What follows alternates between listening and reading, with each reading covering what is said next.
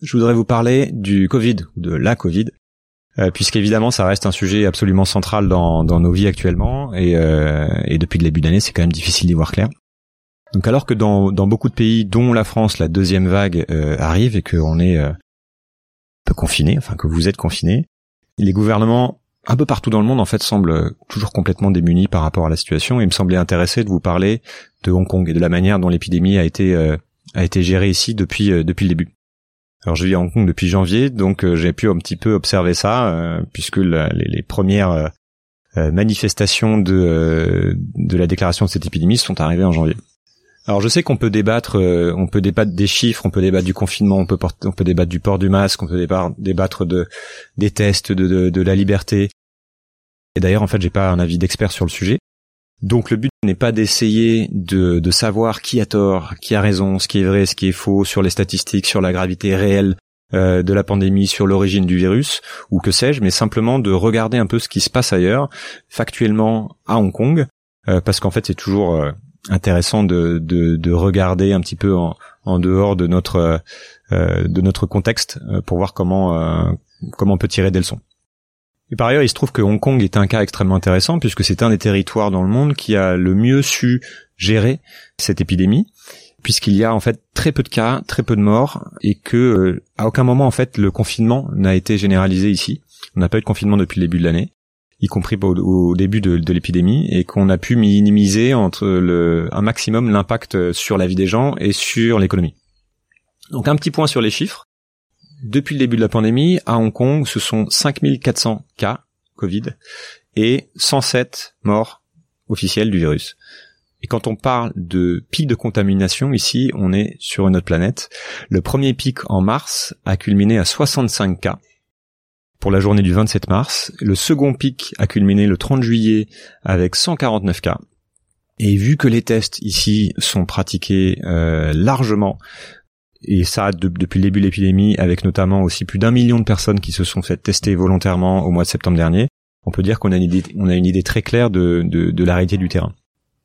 Donc Hong Kong est un des, euh, des, territoires dans le monde qui a le moins de cas et le moins de morts par million d'habitants, et ce malgré des zones urbaines à la plus forte densité au monde, de très nombreux déplacements au quotidien de la population et un grand nombre de personnes âgées, puisqu'on a autour de 20%, 20 de la population qui a plus de 65 ans comment ça se fait? Quelles sont les mesures qui ont été prises? Comment ça a été vécu? Alors évidemment, le gouvernement a passé son temps à faire des ajustements, donc je ne vais pas vous lister euh, la liste de, tous les détails, mais dans les grandes lignes, voilà, voilà ce que ça peut donner. Donc tout d'abord, il faut rappeler que Hong Kong a été touché par le virus du SRAS en 2003 et que 286 personnes à l'époque étaient euh, décédées du virus. Cet événement a profondément marqué la ville et d'une manière générale, les Hongkongais ont développé une crainte des virus, des maladies, qui fait par exemple que depuis des années, dès que quelqu'un est malade, dès que quelqu'un a des symptômes et tous, il va de lui-même décider de porter un masque pour ne pas contaminer les autres, dans la rue, au travail, dans les transports. Autre élément de contexte important à avoir en tête, la pandémie est arrivée alors que la défiance envers de la population envers la Chine et envers le gouvernement hongkongais suite aux, aux événements l'année dernière aux manifestations était déjà en place, était déjà à son comble. Donc en janvier, lorsque le virus a commencé à se propager en Chine, c'est en fait la population de la ville qui a pris les devants et qui a réagi plus vite que le gouvernement, notamment en commençant à porter des masques de manière systématique et en masse, alors même que le port du masque était interdit dans le cadre d'une loi anti-manifestation, et ce en se débrouillant pour résoudre euh, par soi-même, par, eux-mêmes les problèmes liés à la distribution, liés à l'approvisionnement, liés au stock, et aussi en mettant la pression sur le gouvernement pour que les frontières avec la Chine soient fermées, notamment via une grève massive du personnel, du personnel soignant. Par ailleurs, il est intéressant que, de noter que Hong Kong a de très bons experts en virologie qui sont allés très tôt à l'encontre des recommandations du gouvernement de la Chine et met des recommandations de l'OMS pour recommander notamment le port du masque généralisé. Donc cela veut dire aussi que on a un suivi statistique de l'épidémie extrêmement précis et surtout a priori très fiable. Donc en fait, le gouvernement a été relativement lent à prendre la mesure de la chose, et c'est donc d'abord l'expérience et la réactivité de la population qui a permis à Hong Kong de contenir la première vague. Donc concrètement, port du masque, distanciation sociale généralisée et volontaire, des mesures d'hygiène partout, la prise de température dès qu'on entre dans un immeuble, dans un restaurant, etc. Ça a fait que euh, le virus ne s'est pas propagé ici. Quelles ont été les autres mesures qui ont été mises en place euh, dans le temps? D'abord, un strict contrôle aux frontières et des tests et des quarantaines systématiques. depuis le mois de mars, seuls les résidents hongkongais sont autorisés à rentrer sur le territoire. Et au point d'entrée en particulier à l'aéroport, tout le monde est testé systématiquement en arrivant et tant qu'on n'a pas le résultat des tests, on n'est pas autorisé à sortir euh, de l'aéroport ou plutôt de l'endroit en fait où les tests sont, sont effectués. Si le test est positif, on est emmené tout de suite à l'hôpital.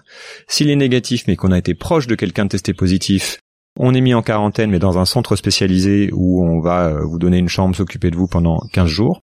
Et si le test est négatif, vous avez le droit de rentrer chez vous, mais vous êtes mis en quarantaine, pareil, pendant 15 jours, avec obligation de porter un bracelet électronique, de scanner euh, avec une appli dédiée euh, régulièrement le bracelet pour être sûr que vous ne, ne trichez pas. Et si vous êtes pris en train de frauder, en train de vous balader en dehors de chez vous, alors que vous êtes censé être en quarantaine, c'est 3000 euros d'amende et jusqu'à 6 mois de prison. Donc ça rigole pas du tout. Et les règles donc sont bien suivies. Et c'est important de dire que globalement ça fonctionne plutôt comme ça ici, c'est-à-dire que les règles sont suivies et que quand on ne respecte pas les règles, ça peut taper assez vite et assez fort. Autres mesures plus classiques euh, qui ont été prises notamment lors des différents pics de pandémie. Hein. Pic, c'est plus de 20 personnes, euh, plus de 20 cas euh, sur une journée. Les écoles ont été fermées à partir du mois d'avril temporairement jusqu'à ce qu'il y ait plus de pics. Euh, les plages, les jardins d'enfants, les parcs, les salles de sport, la plupart des lieux publics fermés, les boîtes de nuit, les restaurants ont été fermés le soir. Et quand ils ont réouvert, finalement, on ne pouvait pas être euh, à deux, plus de plus de deux par table, puis ensuite plus de quatre par table, puis à nouveau plus de deux par table, sachant que à chaque fois, il y a des taux d'occupation aussi maximum qui sont estimés à 30% ou à 50%. Ça veut dire qu'il y a des séparations, il y a deux, une table vide entre entre deux tables, qu'il y a des séparations aussi plexiglas, etc. Interdiction de la vente d'alcool, puisque le gouvernement s'est dit que l'alcool rapprochait les gens. Interdiction de regroupement dans la rue de plus de quatre personnes, puis de deux personnes, puis de six, et avec une application euh, stricte en fait de la mesure. Plusieurs fois, je me suis retrouvé dans des euh, dans des dans des endroits en fait où finalement euh, les gens ne respectaient pas ça et rapidement la police arrive et demande aux gens de se séparer en petits groupes de deux avec 1m50 de distance, ça se passe relativement bien. Les mesures les plus strictes ont été prises pendant tout cet été. Et euh, depuis quelques semaines, ça se détend un peu puisqu'il y a plus de, il y a plus de pics. Donc on peut maintenant reprendre une vie à peu près normale avec six personnes par table au restaurant, avec les bars qui réouvrent et bien sûr avec le port du masque partout. Donc l'économie de la ville, l'économie de Hong Kong a évidemment été impactée très fortement. Beaucoup de restaurants ont fermé, beaucoup de petits commerces ont fermé. Toute l'industrie de vente de détail, qui est une industrie extrêmement importante à Hong Kong, euh, qui dépend du tourisme chinois essentiellement, a beaucoup souffert. Euh, mais voilà, le gouvernement euh, a eu les moyens aussi de soutenir beaucoup de beaucoup de de ces petits business qui qui sont maintenus malgré tout à flot. Donc on a évidemment énormément de personnes qui ont qui ont souffert et qui continuent de souffrir euh, comme partout, mais le pire a été évité, notamment du fait qu'il n'y a pas eu de confinement généralisé. Personnellement, moi j'ai perdu mon travail du fait des conséquences du, euh, du virus. Et euh, on a plein d'autres exemples d'entreprises qui licencient en masse, notamment KT Pacific, la compagnie aérienne locale qui a annoncé un licenciement récemment de 8500 personnes, y compris énormément de pilotes. Donc c'est loin d'être toureuse, loin de là, mais Hong Kong s'en tire plutôt mieux qu'ailleurs. Le dernier point que je voulais mentionner, qui fait à mon sens que l'Asie s'en tire plutôt mieux que le reste du monde, c'est la culture, c'est la culture du groupe. Culturellement en Asie, et c'est un peu cliché de le dire, mais je pense que il y a un fond de vérité, il est naturel d'accepter de sacrifier une partie de ses libertés individuelles si on estime que ça va profiter au groupe.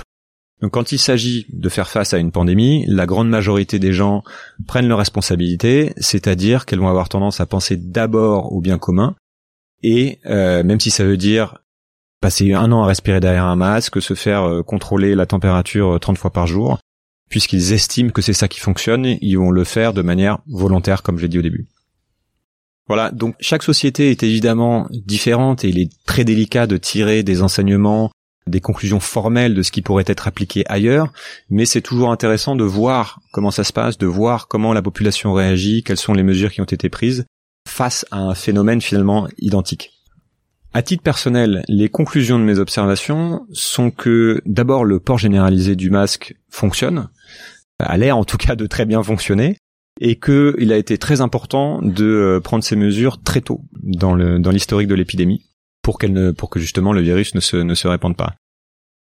Maintenant, est-ce que il vaut mieux laisser circuler le virus plutôt que de fermer les frontières. Est-ce que le virus est aussi grave qu'on le dit? Est-ce qu'il y a différentes manières de lire ces statistiques? Est-ce qu'il y a des manipulations de statistiques euh, selon les pays? Est-ce qu'il ne faudrait pas mieux simplement protéger les personnes à risque pour ne pas complètement euh, tuer l'économie et hypothéquer le futur des jeunes générations? Évidemment, il y a plein de questions, je ne sais pas. Je pense qu'il n'y a pas de réponse simple à ces questions. Mon intuition, comme souvent, c'est qu'il faut nuancer, qu'il faut accepter la complexité euh, de, la chose. Et d'ailleurs, noter que aucun pays n'a pris les mêmes mesures, que aucun pays ne s'en sort vraiment extrêmement bien, euh, et que, bah, sauf justement dans, dans, certains cas comme le Hong Kong, il y a aussi le cas du Vietnam, que donc ça va être intéressant de regarder ce qui se fait, mais que tout le monde en fait est un peu paumé pour répondre à ces questions-là, et que donc de, encore une fois, et c'est ce que j'essaie de faire dans ce podcast, de garder une posture, une posture de, doute, de distanciation et euh, d'humilité par rapport à, par rapport à ce qui nous arrive. Je vous laisse tirer vos propres conclusions évidemment de, de ce que je viens de vous expliquer sur la manière dont euh, les choses se sont passées à Hong Kong, sur la méthode hongkongaise, et vous pouvez la mettre en perspective avec ce que vous pouvez observer dans, dans votre pays. Si vous avez des questions, des remarques, mettez-les en commentaire. Si vous ne connaissez pas le podcast, vous avez plus de 50 épisodes à, rattraper sur euh, la manière dont fonctionne le monde et euh, où, euh, où va le monde. Abonnez-vous, soit sur le podcast, soit sur la chaîne YouTube. Si c'est sur YouTube, appuyez sur la petite cloche pour être notifié des, des infos à venir. Et puis, faites circuler. Merci. À bientôt.